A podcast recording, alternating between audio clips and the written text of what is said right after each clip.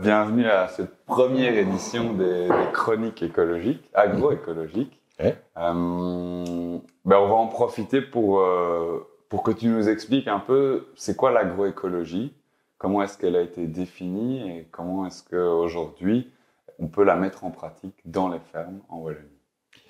Mais d'abord, la première chose à dire, c'est peut-être que l'agroécologie a été inventée par des paysans. Euh, on a des exemples un peu partout dans le monde de, systèmes agroécologiques anciens. Il y a la milpa qui est très célèbre en Amérique centrale. Il y a les forêts jardins d'Indonésie, des forêts nourricières.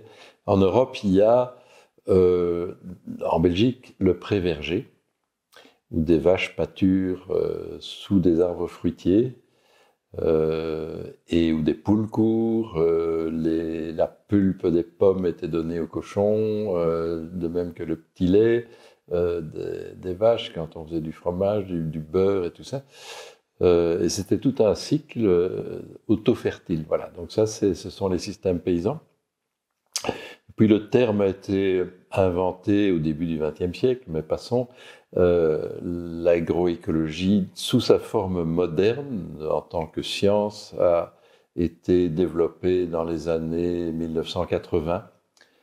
Euh, et les pères sont Miguel Altieri, Steve Glissman et d'autres, euh, tous américains.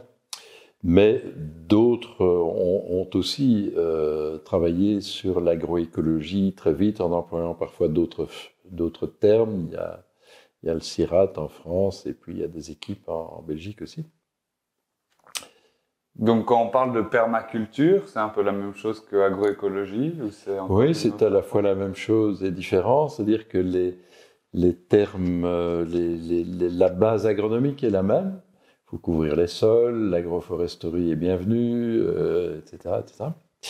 Euh, mais la permaculture est plus une philosophie basée sur une éthique euh, et est plus large que l'agroécologie parce que par exemple elle s'intéresse à l'habitat humain, euh, il y a même des écoles d'enfants primaires et gardiennes en permaculture. Euh, l'agroécologie est à la fois une science, hein, c'est une science, c'est une pratique. Les agriculteurs qui font de l'agroécologie pratiquent l'agroécologie. Et puis c'est un mouvement social aussi. Et c'est une. D'abord, on s'est intéressé à la parcelle et à la ferme dans les années 1980. Et puis euh, c'est une notion qui a été étendue à toute la chaîne euh, alimentaire. Et c'est devenu progressivement un projet de société. Il y a de plus en plus de gens, euh, des, syndicats, des hôpitaux, des écoles qui s'intéressent à l'agroécologie et pas seulement le, le monde agricole. Mais ça reste quand même moins large que la permaculture. Et, la différence, c'est que c'est une science. OK. Et est-ce que l'agroécologie a des principes, euh, ou alors est-ce que c'est basé sur des pratiques, ou est-ce qu'il y a une base scientifique Et quelle est cette base scientifique? Oui, justement, l'agroécologie n'est pas limitée à des pratiques agricoles où on devrait ne pas labourer, couvrir les sols, etc. Euh, c'est beaucoup plus large que ça. Et euh, Bon, euh, la définition est aujourd'hui très claire puisqu'il y a eu un groupe dit de haut niveau euh, dont la mise en place a été suscitée par euh, les, Nations Unies il y a quelques années, en 2019, et qui ont écrit un rapport qui aujourd'hui fait autorité et qui définit l'agroécologie au niveau des Nations Unies comme le développement durable a été défini par le rapport Brundtland qui a été adopté au niveau des Nations Unies. Et donc, il y a une définition officielle du développement durable, euh, comme il y a maintenant une définition officielle de l'agroécologie, et on ne revient pas là-dessus, on ne discute plus là-dessus. Et donc, la définition peut se résumer à 13 principes euh, qu'on peut trouver dans, ce rapport, euh, voilà, qui concernent des aspects euh, plus fonctionnels de l'agroécosystème, mais aussi des aspects liés à la justice sociale, par exemple des prix justes pour les agriculteurs, euh, et des aspects économiques et de résilience. Donc en fait, avec ces principes, on définit un peu le cadre de l'agroécologie. Mhm. Et puis nous, chez Terre Vivante, on se base sur ce cadre pour euh, mettre en pratique dans des fermes. D'ailleurs, si vous voulez retrouver les 13 principes, on peut les retrouver sur notre site internet. Tout à fait. Mais ce qui est intéressant, nous, c'est comment est-ce qu'on utilise ces principes aujourd'hui pour les mettre en place dans les fermes en Wallonie. Alors tu parlais de ce modèle de la prairie, du verger et de la pâture. Est-ce que tu peux nous, nous, parler de manière un peu plus précise de, de cet intérêt de travailler avec ces trois euh, systèmes ensemble et comment est-ce qu'on peut mettre ça en place qui ont été les pionniers à, étudier en fait ces principes-là et à faire en sorte que ça devienne une science euh, qui dépasse même la pratique. Mhm.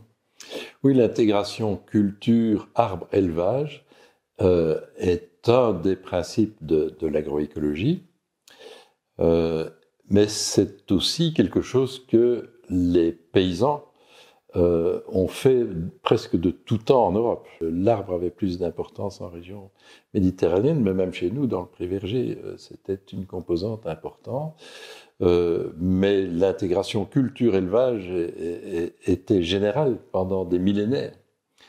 pourquoi? Ben Parce que les, animaux sont des moyens fantastiques pour aller chercher des éléments nutritifs au loin, par exemple dans la forêt, dans les jachères, ramener ça au village, et on, utilisait ces éléments nutritifs dans les champs.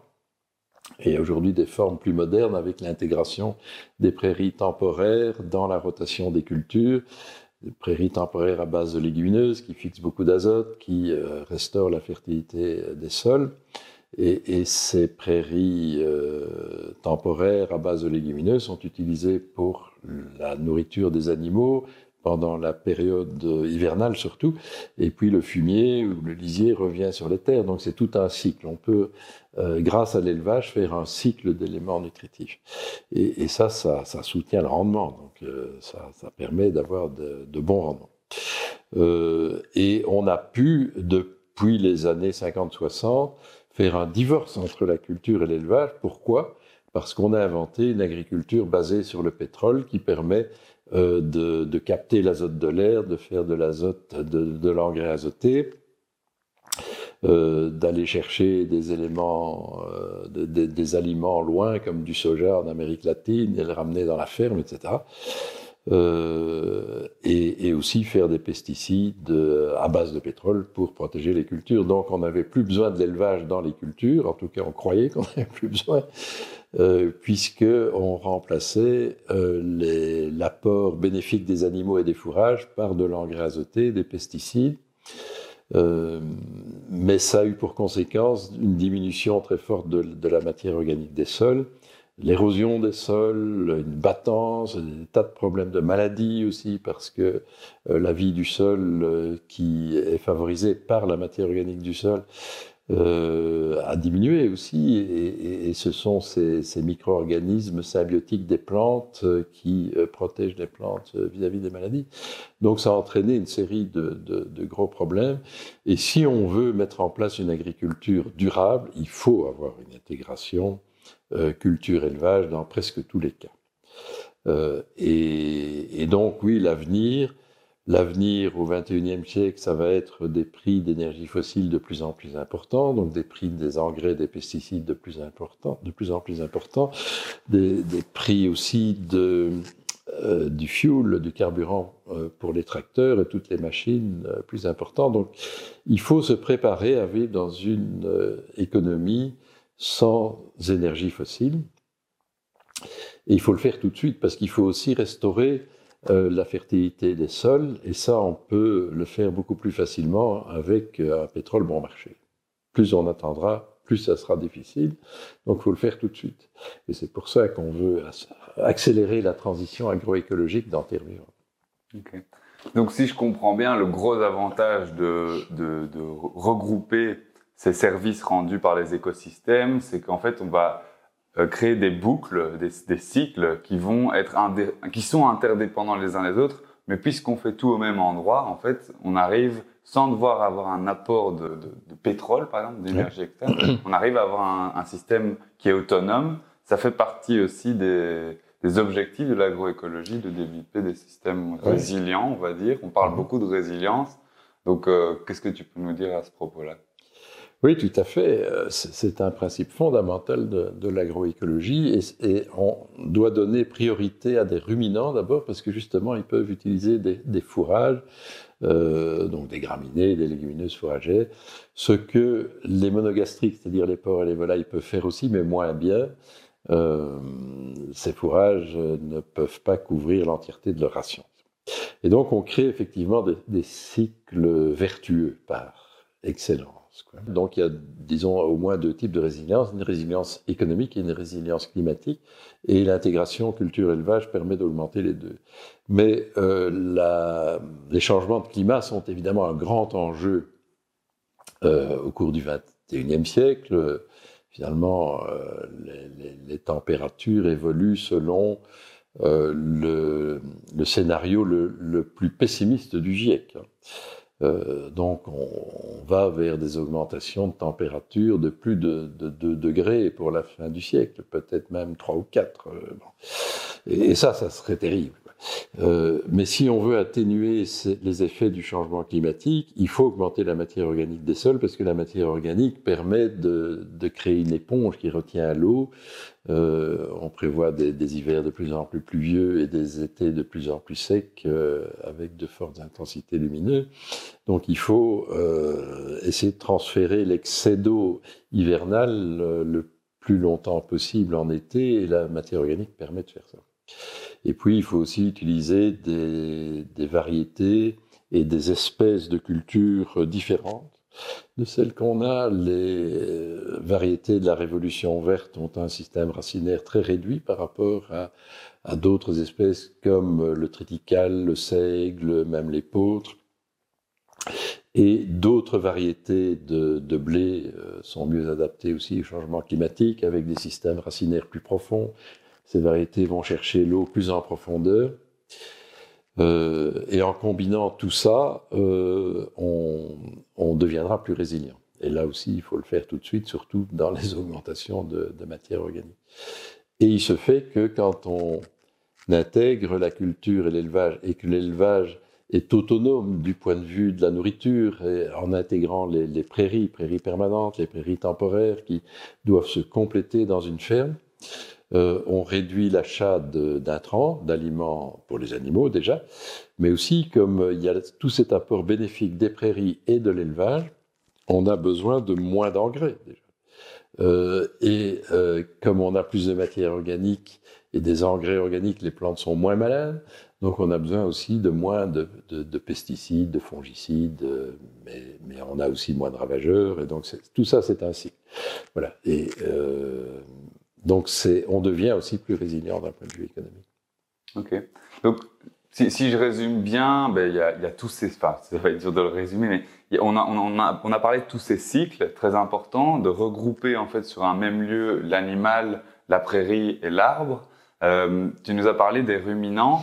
Euh, la particularité des ruminants, ben, c'est qu'ils ont une panse, c'est la fermentation en fait. C'est aussi quelque chose de très important qui, qui était peut-être un peu moins compris. Aujourd'hui, maintenant que la science s'est concentrée sur ce qui était non visible, on a découvert euh, les champignons, les bactéries. Euh, mhm. Il faut, faut, se rappeler qu'il y a une trentaine d'années, un peu plus, euh, il y a encore beaucoup de, biologistes qui considéraient que les champignons c'était un règne, ça faisait partie du même règne que les végétaux. Donc il y a vraiment la science aujourd'hui mhm. apporte des énormes connaissances, des avancées pour pouvoir aussi développer un modèle plus performant que ce qu'on a connu avant la révolution verte. Tout à fait. Et ça, c'est une grande caractéristique aussi de l'agroécologie, c'est qu'on veut intégrer les connaissances des agriculteurs et des paysans du passé, euh, qui n'étaient pas idiots, euh, avec les avancées de la science et de la technique aussi. Donc, depuis dix ans, on a fait des progrès extraordinaires dans la compréhension euh, des bactéries symbiotiques, des champignons symbiotiques, en médecine avec les bactéries, le microbiote intestinal,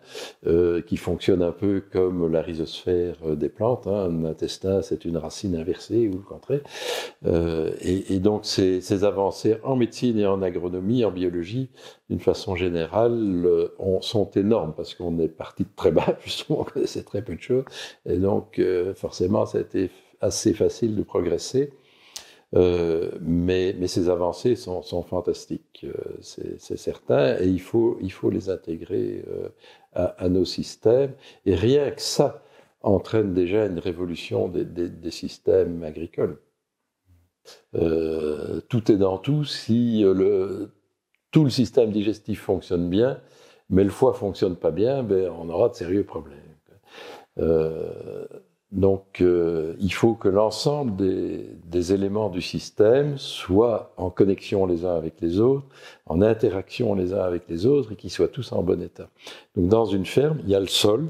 Le sol, c'est la source de fertilité, de la vie du sol, mais la vie du sol protège aussi les plantes vis-à-vis des pathogènes. Donc, on résout un problème essentiel euh, de, de toute agriculture, c'est le problème des maladies. Si on a euh, une grande quantité de, bactéries, de champignons symbiotiques et avec un grand nombre d'espèces, euh, on va réduire énormément les maladies des plantes cultivées.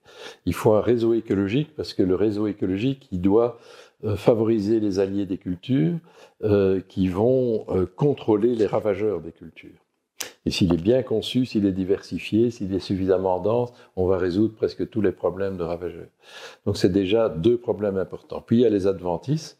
Et les adventices, ce sont des plantes euh, qui, qu'on n'a pas trop envie de voir dans, dans les champs, euh, en tout cas en quantité importante parce que les adventices peuvent avoir aussi un rôle positif, mais enfin, quand elles sont trop abondantes et trop agressives, elles réduisent le rendement. Et la base de la gestion des adventices, euh, c'est d'utiliser des plantes, des plantes euh, cultivées, culture principale et couvert, pour gérer d'autres plantes, les adventices. Euh, et ça, ça se fait par le choix des espèces, des variétés, de l'enchaînement des, espèces dans la rotation. Et ça aussi, ça résout l'essentiel des problèmes. Après, avec quelques travaux mécaniques en plus, on peut gérer les adventices pour qu'elles ne soient pas gênantes. Donc ça, c'est trois aspects. Quatrième aspect, c'est la nutrition euh, azotée et en, minéraux et organique, parce que les plantes absorbent des molécules organiques. Quand j'étais étudiant, on disait que c'était impossible, mais en fait, elles, absorbent préférentiellement des, petites molécules organiques. et quand elles en ont à leur disposition, ce qui est le cas sur des sols vivants. Et ça, ça se fait aussi grâce à la vie du sol, aux bactéries et aux champignons, parce que dans un sol vivant, les radicelles des plantes, des plantes euh, cultivées, ne sont pas en contact avec le sol. Euh, L'interface, ce sont les bactéries et les champignons qui nourrissent la plante. Euh, et donc les champignons sont capables d'aller chercher des éléments nutritifs dans des feuillets d'argile euh, qui sont euh, beaucoup trop fins. L'intervalle entre les feuillets est tellement fin que même une petite radicelle de plante ne peut pas s'y glisser, alors que euh, le mycélium des champignons le peut. et puis, il y a des bactéries qui fixent l'azote, etc. Donc, toute cette vie du sol contribue à, nourrir les plantes. Et quand on a ces quatre éléments, gestion des, des maladies, gestion des ravageurs, gestion des adventices et nutrition des plantes, tout ça en interaction, en, organisant tout ça dans l'agroécosystème d'une façon judicieuse, ben, on a un système qui fonctionne. Donc on voit que pour euh, bien euh, gérer, même si on ne le gère pas, c'est lui qui se gère euh, lui-même, pour bien comprendre tout le système, ça nécessite des connaissances. C'est aussi une mmh. des bases de l'agroécologie, c'est qu'on doit acquérir des connaissances, qu'on doit comprendre son environnement.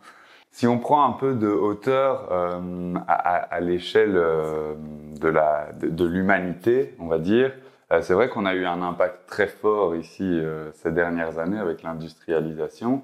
Euh, l'agroécologie, c'est aussi prendre le système dans sa globalité. Ces dernières années, tout s'est accéléré, s'est industrialisé. On a connu une globalisation, une mondialisation.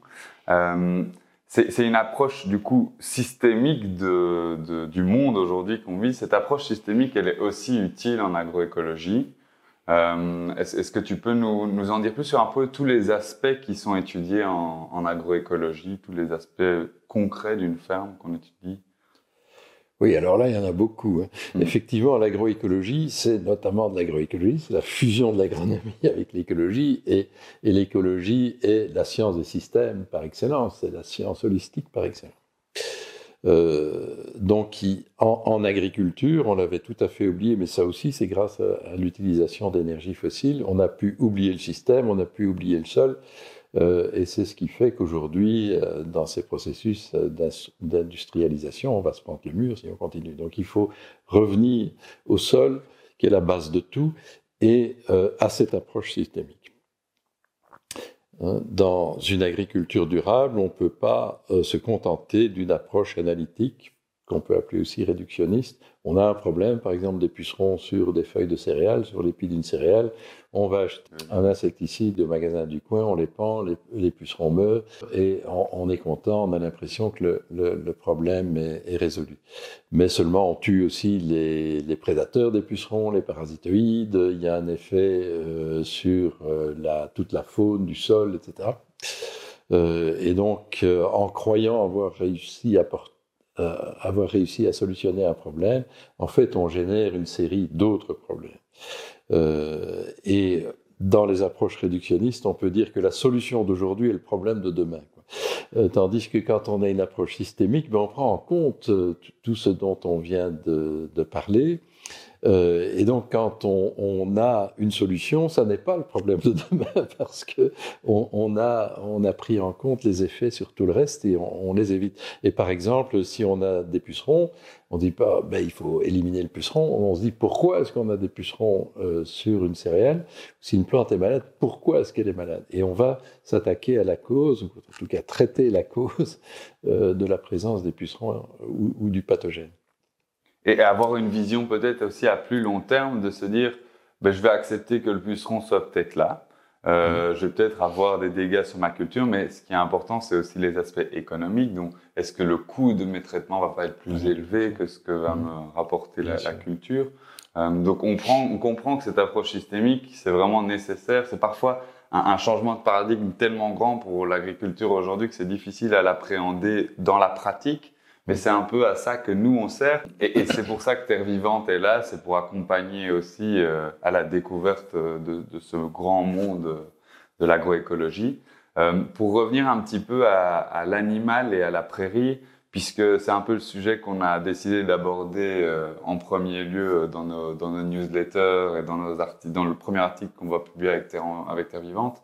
On va parler de la prairie. Prairie est, est, est la référence hein, par, pour les, euh, la gestion euh, durable agroécologique des cultures. C'est la source d'inspiration avec la forêt, mais peut-être encore plus que la forêt, euh, parce que c'est un milieu qui est plus proche des cultures que ne le sont les forêts.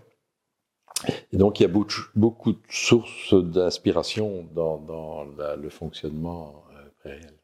Mm-hmm. Et notamment l'utilisation de légumineuses. Les légumineuses sont un moteur de la croissance des, graminées et des autres euh, plantes euh, en prairie. C'est ça qu'il faut faire aussi en culture. Par exemple, le taux de matière organique est beaucoup plus important. Le rapport champignon-bactéries est plus important que dans la plupart des sols de culture, mais il faut aller vers ça. Euh, voilà. Et donc l'approche systémique, on peut la résumer en disant que tout est dans tout. Et j'ai envie de parler de, de voisins qui était qui était un des pionniers à avoir aussi une approche un peu systémique. Euh, J'ai d'ailleurs, euh, ben, c'est toi hein, qui me l'a qui me l'a prêté euh, ce livre. Mhm. Qu'est-ce que tu peux dire sur cette approche qui existe quand même depuis, on voit, édition originale 1957 mhm. Oui, ben, Voisin a eu cette approche systémique pour les prairies et l'élevage. D'ailleurs, quelqu'un qui m'a beaucoup inspiré parce que quand j'étais en deuxième candidature, en deuxième bac, on dirait aujourd'hui. Euh, je suis arrivé à Louvain-la-Neuve, puisque j'ai fait ma première année d'études à Leuven, euh, et j'ai été dans la bibliothèque des, sciences. Et euh, là, je suis tombé sur le livre de Voisin. ça m'a passionné rien qu'en feuilletant le livre dans les, rayonnages à la bibliothèque. Je dois lire ça, je l'ai emprunté, je l'ai dévoré. et ça correspondait tout à fait à ma vision des choses, qui évidemment développe beaucoup mieux que ce que je ne pouvais le faire à l'époque. La vache euh, était un animal euh, incroyable parce qu'elle avait euh, la coupe de fauche à l'avant, le fermenteur et puis les bouseuses à l'arrière. Donc voilà, on a un, un là voisin c'est ça en tout cas.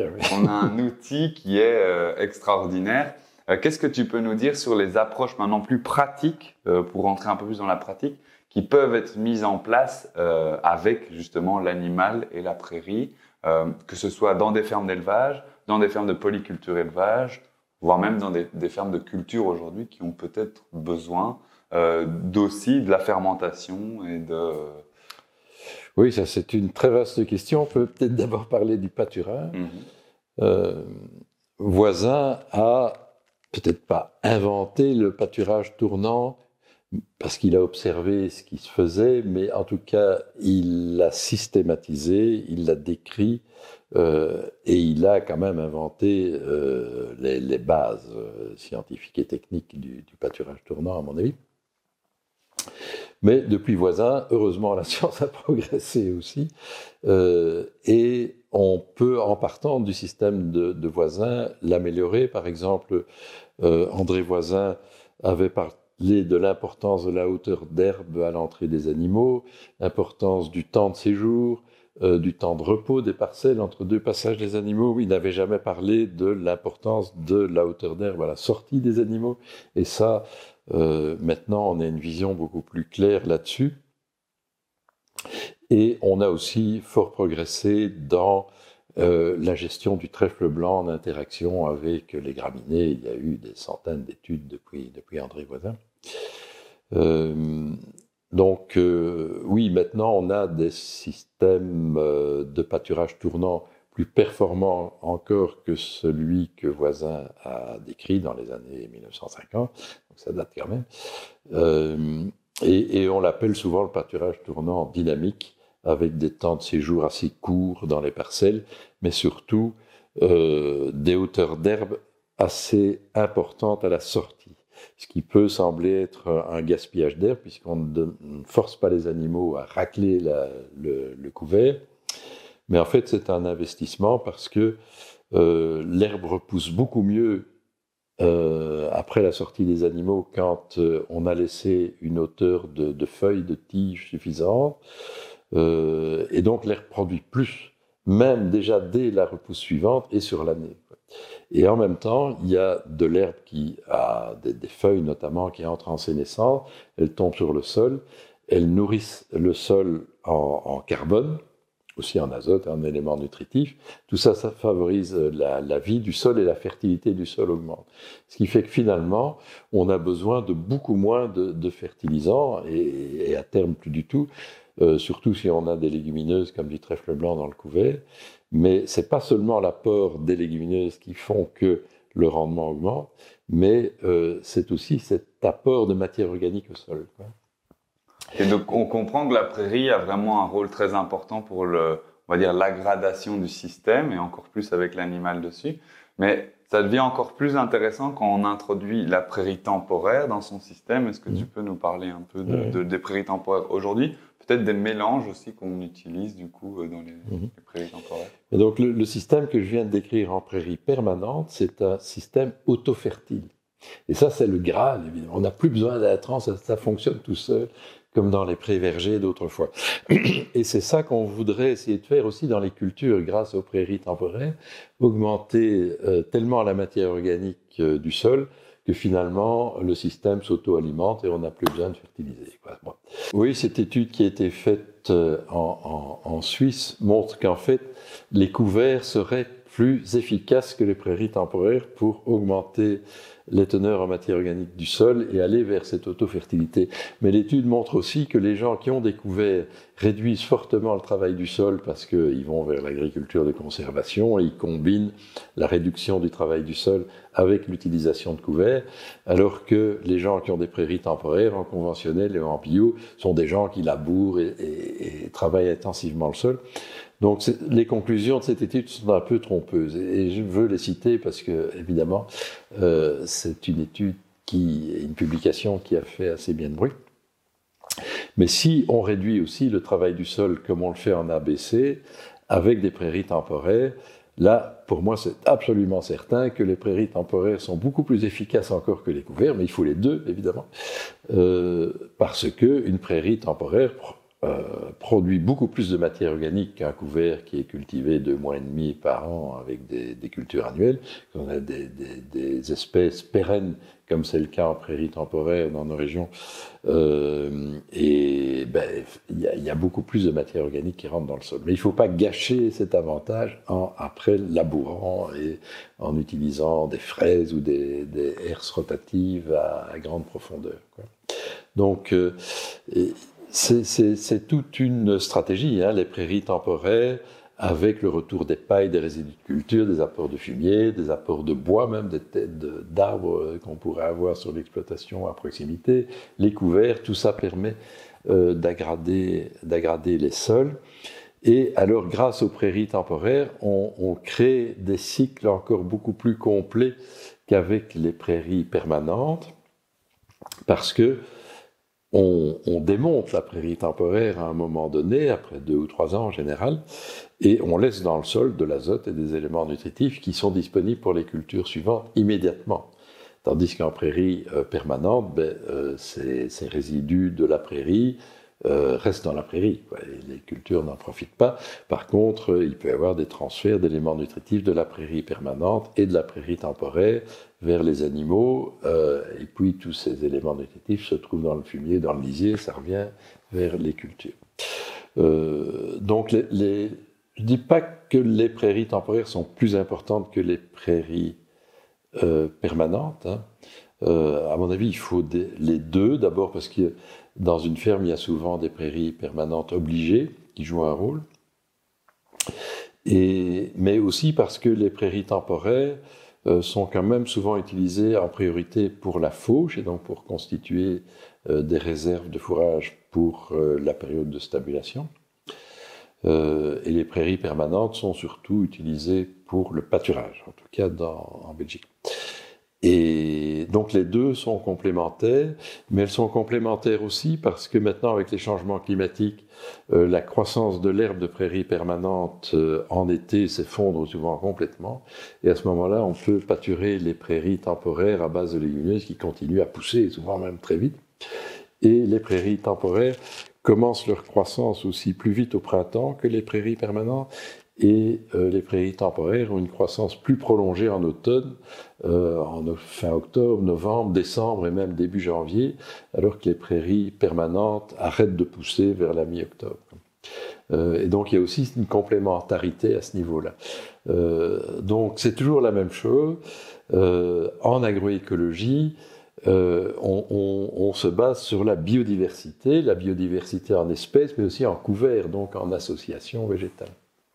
Et du coup, là, on a parlé de la prairie permanente, on a parlé de la prairie temporaire. il y a un troisième intervenant qui arrive après, euh, c'est la culture, mmh. euh, qui elle aussi a un intérêt parce qu'on a parlé du stockage de foin pour l'animal, on a besoin de paille aussi souvent pour la stabulation. Et puis après, on a besoin parfois de compléments alimentaires qu'on peut euh, cultiver au travers de la mise en culture.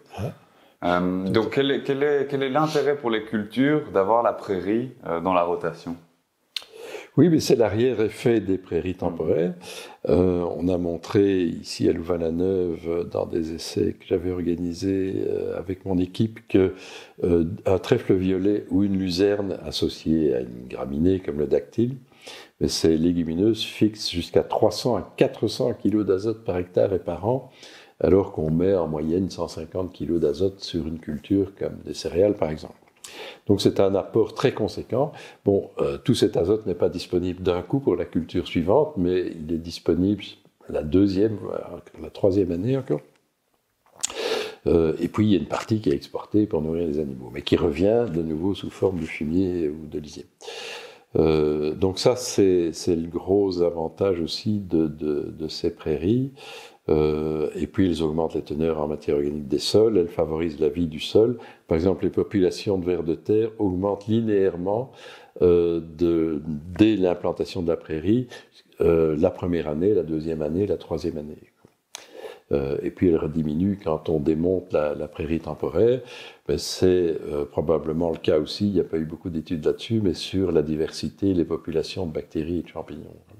Les, les légumineuses sont un type de, une famille de plantes euh, qui favorise particulièrement bien euh, les, mycorhizes. Donc les, mycorhizes se développent aussi beaucoup dans les prairies euh, temporaires et ces mycorhizes sont favorables évidemment aussi aux cultures qui suivent. Ok, donc là, là on, on, a, on a, parcouru, bah, pas l'ensemble parce qu'on ne va pas pouvoir le faire ici, mais on a déjà pu aborder tous les, les, intérêts que peuvent avoir une prairie. Euh, bon, dans une ferme d'élevage, on s'en doutait, on s'en doute encore en Belgique, heureusement. C'est pas pas le cas euh, dans d'autres pays du monde où on fait de l'engraissement sans prairie. mais ça a aussi tout son intérêt dans les fermes de culture. Mhm. et, du coup, on va, on va aussi avoir dans, dans les courants des semaines à venir des cas pratiques qui seront exposés par l'équipe de Terre Vivante sur comment est-ce que on le met concrètement, on met concrètement en place ces systèmes. Et donc ça, avec Timothée, avec euh, Nicolas et avec toute l'équipe, on, en profitera pour vous présenter tout ça. Euh, est-ce que toi, tu veux encore rajouter quelque chose sur, euh, sur la prairie et la vache, le, sens que ça a aujourd'hui de cultiver en Wallonie des prairies et d'élever des, des, ruminants? Oui, donc on, vient de voir évidemment une série d'arguments, il y en a encore d'autres, hein. on n'a pas fait le tour de la question, mais c'est le premier podcast, donc c'est normal. Euh, mais on, a bien vu l'intérêt d'associer culture et élevage et donc d'avoir des fermes mixtes. Mais beaucoup d'agriculteurs dans le passé euh, qui avaient des fermes mixtes se sont défaits de leur bétail parce que ça leur demandait beaucoup de travail surtout, et puis parfois les prix du lait ou de la viande n'évoluaient pas dans le bon sens. Euh, donc réassocier les cultures et l'élevage, c'est un défi. Mais on a aussi maintenant euh, développé des systèmes d'élevage qui sont beaucoup plus faciles que par le passé, avec des races qui ne demandent pas des césariennes systématiquement, donc moins d'attention, euh, moins de stress pour l'éleveur, en étendant la période de pâturage et donc il y a beaucoup moins de travail pour nourrir les animaux, pour nettoyer les étables, etc. Euh, donc tout ça est, différent et on peut aujourd'hui avoir des animaux dans une, euh, dans une ferme, et je pense surtout évidemment à des races euh, à viande, sans que ça soit une charge trop lourde à porter. Et puis on peut imaginer aussi une intégration culture-élevage entre des, des, des, fermes spécialisées en culture et des fermes spécialisées en élevage. Et donc là, l'intégration se fait au niveau d'une petite région. Et, chacun se concentre sur l'activité qui, lui plaît. Et donc, euh, c'est aussi une solution tout à fait réaliste avec des échanges paille fumier entre ces fermes. Euh, la ferme de grande culture a des prairies temporaires, cultive des prairies temporaires qui sont récoltées par l'éleveur. Et donc, l'agriculteur qui a uniquement des cultures, ben, il a cet effet bénéfique des prairies temporaires sur la restauration des matières organiques, sur la santé des plantes, etc., euh, sans avoir de bétail. Quoi. Donc il y a différentes possibilités.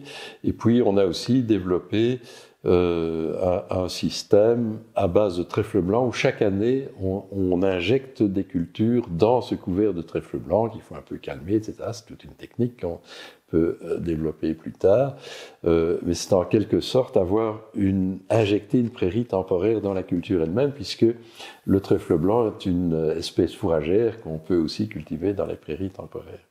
Mais cette prairie temporaire se, fait en même temps que la culture, et pas avant. Euh, donc voilà, avec un peu d'imagination, et en agroécologie on a beaucoup d'imagination, euh, on peut euh, réinventer des formes nouvelles d'intégration culturelle. Ce qui est peut-être important de dire, c'est que évidemment, il faut de la créativité, mais il faut aussi rassurer les agriculteurs sur la mise en place de systèmes fonctionnels qui, qui ont fait leurs preuves.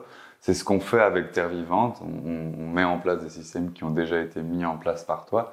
Mais outre les aspects techniques, il y a aussi la mise en réseau. Tu en as parlé, c'est très important que les agriculteurs, les, les cultivateurs soient en échange avec les éleveurs.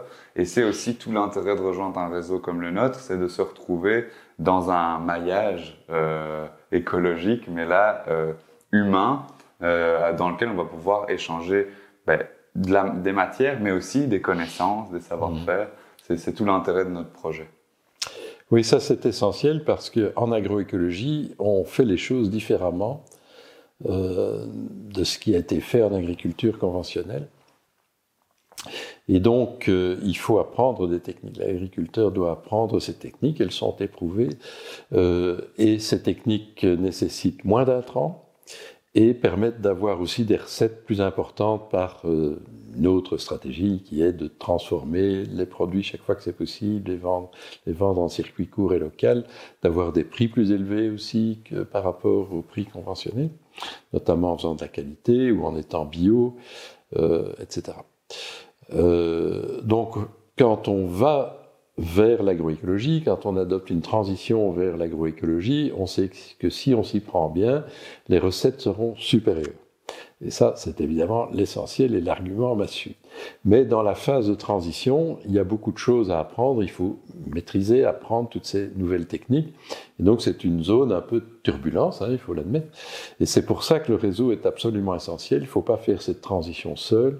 Il faut se faire accompagner, travailler dans des groupes, euh, bénéficier de l'expérience de, de, certains agriculteurs qui ont déjà de, entamé cette transition depuis quelques années, et puis euh, utiliser le savoir des, des conseillers de terre vivante. Ok, super. Eh ben, merci beaucoup. On se retrouve dans les jours qui viennent avec euh, de la matière encore plus concrète, des cas de ferme où on expliquera comment est-ce qu'on a mis en place le pâturage tournant avec l'équipe. Euh, et puis, dans quelques mois, je pense que le sujet, le, gros sujet qu'on abordera prochainement, ce sera justement axé sur, ce dont tu viens de parler, un peu le développement économique au travers de la valorisation euh, des blés, des blés anciens. Je crois que ce sera le prochain podcast que je te proposerai, mais on verra entre temps, il y aura peut-être d'autres sujets euh, qu'on amènera sur le tapis. En tout cas, merci euh, pour ce, ce, petit échange et ben, on se retrouve très prochainement. Eh bien, merci Simon.